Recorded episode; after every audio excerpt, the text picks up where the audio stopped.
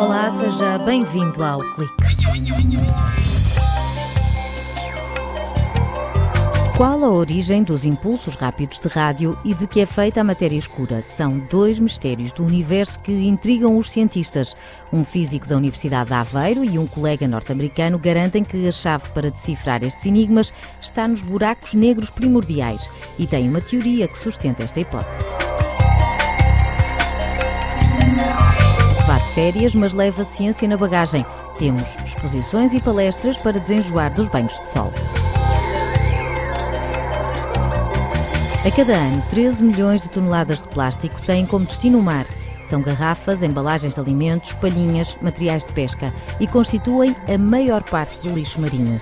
As Nações Unidas estimam que se as taxas de poluição se mantiverem, em 2050 haverá mais plástico do que peixe no mar. Nesta edição, mergulhamos a fundo neste problema de dimensões globais.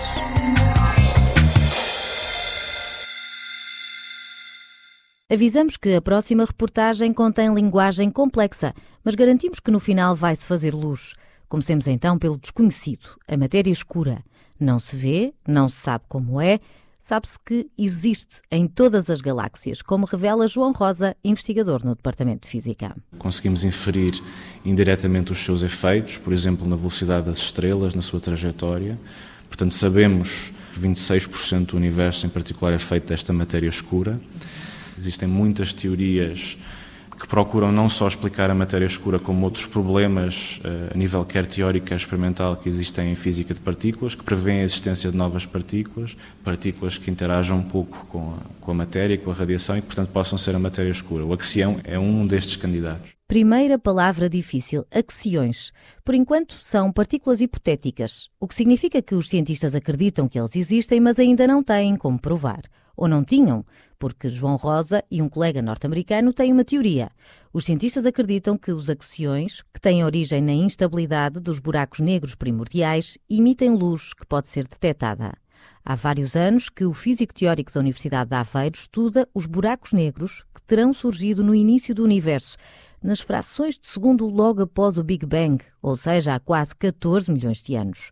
O jovem investigador explica que quando os buracos negros primordiais rodam sobre si mesmos, muito rapidamente, formam uma nuvem de axiões. Eles tornam-se instáveis, têm, têm energia a mais e querem libertar esta energia e transformá-la noutra coisa qualquer. E, em particular, podem transformar essa energia em axiões. E uma das coisas que nós sabemos sobre estas partículas é que elas se podem transformar em partículas de luz, os chamados fotões.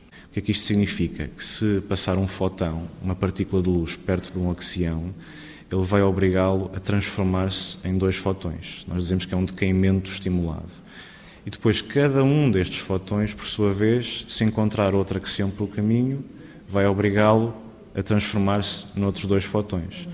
Isto é um processo em cascata que vai produzindo cada vez mais fotões, cada vez mais fotões, e o que nós percebemos é que estas nuvens de axiões que se formam em torno dos buracos negros primordiais, que são mais pequenos, são suficientemente densas para que este processo ocorra. Esta nuvem de axiões emite uma enorme quantidade de fotões, ou seja, uma grande quantidade de radiação eletromagnética, que pode ser detectada com radiotelescópios.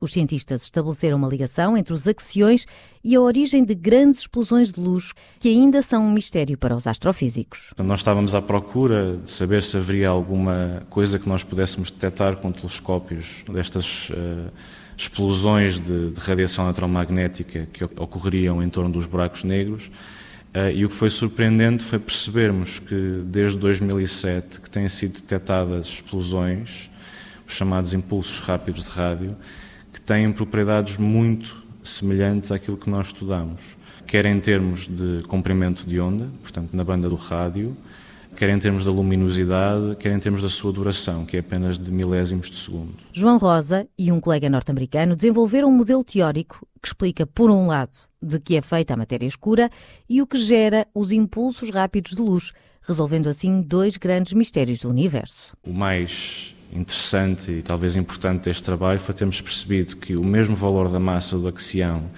que explica as propriedades dos impulsos rádio é o mesmo valor para o qual o axião pode explicar toda a matéria escura.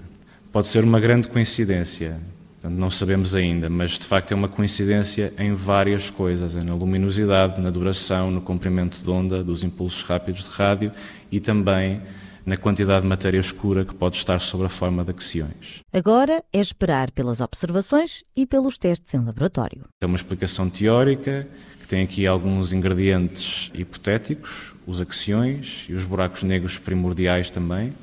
E agora é preciso tentar testar as diferentes vertentes desta, desta teoria, em particular procurar detectar os axiões com este valor de massa particular no laboratório, e também procurar encontrar efeitos destes buracos negros primordiais através de observações astronómicas. Aos 35 anos, o jovem físico assina um artigo publicado na Physical Review Letters, com direito a destaque nas sugestões do editor da revista.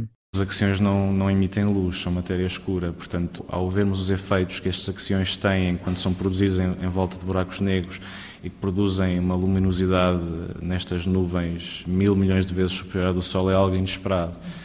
E é algo que tem este potencial, para já pode já ter sido detectado sob a forma destes impulsos rápidos de rádio, que é, que é fantástico. Eu não, quando estou à procura destas coisas, estou à espera de coisas muito raras, difíceis de detectar. Portanto, isto foi surpreendente. E julgo que a comunidade científica tem, tem, tem recebido bem. Nos próximos anos se saberá se esta teoria encontra ou não eco no universo.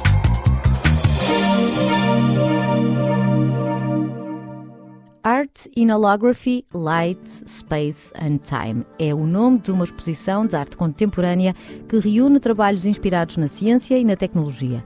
São 36 hologramas de artistas que usam a luz para explorar conceitos de tempo e espaço, permitindo aos visitantes descobrir o potencial da holografia. A mostra está patente no Museu da cidade de Aveiro até 30 de setembro. Por estes dias, a Universidade de Aveiro acolhe cerca de 500 jovens do 5 ao 12 ano que participam nas atividades da Academia de Verão, o convidado especial desta edição é Thomas Marcusic, cofundador e CEO da Firefly.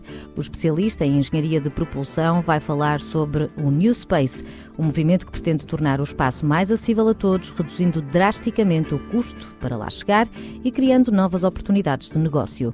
A palestra está agendada para amanhã, às quatro da tarde, no Auditório Renato Araújo, na Reitoria da Universidade de Aveiro.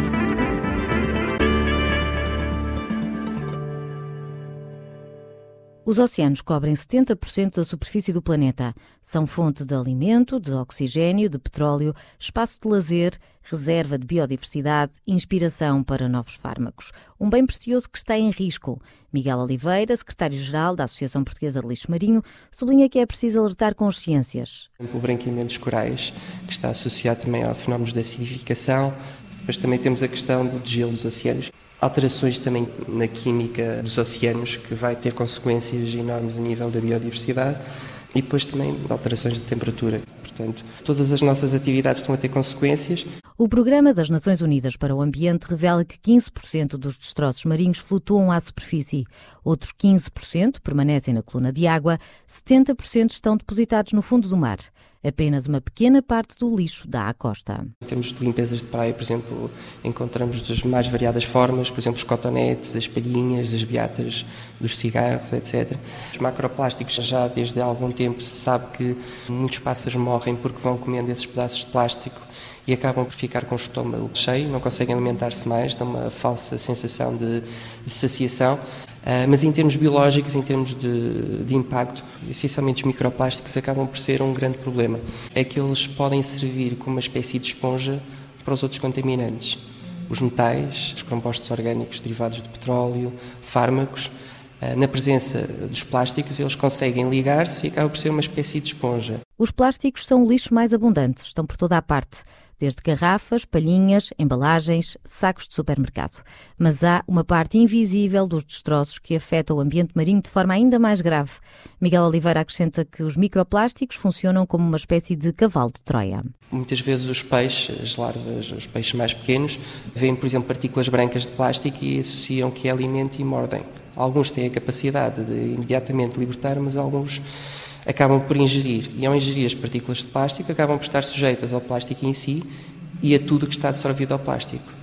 E estes plásticos têm capacidade de concentrar mais de 100 vezes determinado tipo de contaminantes. Uma garrafa de plástico pode levar cerca de 500 anos a desagregar-se. O lixo marinho é um problema à escala mundial, sendo difícil recolher dados fiáveis. O problema principal dos plásticos é que eles não desaparecem, eles vão se fragmentando em partículas cada vez mais pequenas. Por exemplo, uma garrafa vai-se partindo por ação física, por exemplo, das ondas, da areia, etc. Também existe radiação ultravioleta, ou seja, eh, existem zonas no oceano onde já estão formadas as chamadas ilhas de plástico, que são milhares e milhares de pequenos pedaços de plástico e há zonas onde as correntes param. Basicamente, nessa zona aí vai haver uma maior aglomeração, mas é uma questão global. Na Europa, produzem-se 25 milhões de toneladas de resíduos plásticos por ano. Só 30% seguem para reciclagem. A Associação Portuguesa de Lixo Marinho tem apostado em exposições e iniciativas de sensibilização. Miguel Oliveira defende que proibir não é solução e recomenda o investimento na educação. Eu sou a favor de uma utilização consciente, a reutilização dos plásticos e condicionamento no seu devido local porque em termos industriais uh, os plásticos têm vantagens consideráveis e, na minha opinião, torna-se inviável de um momento para o outro acabarmos com os plásticos. O problema é a sua má utilização e o princípio de utilização de uma única vez. O que podemos fazer? É alertar basicamente, e eu acho que a questão da educação é muito importante. As crianças, por exemplo, os pescadores, por exemplo, a questão das redes fantasma, que também são plásticos muitas vezes e que causam muitas vezes eh, deformações nos, nos, nos animais, os animais ficam presos e acabam por morrer se houver uma consciencialização, nós já estamos a ajudar bastante. Este ano, a União Europeia investiu 350 milhões de euros para financiar o desenvolvimento de materiais mais ecológicos e a melhoria dos processos de reciclagem. Pretende-se que em 2030 todas as embalagens de plástico sejam reutilizáveis ou recicláveis. Até lá, cabe a cada um de nós cortar na quantidade de plástico que usa. Este verão, pense duas vezes antes de tomar uma bebida com palhinha. O ambiente agradece. Boas férias, estamos de volta na próxima semana.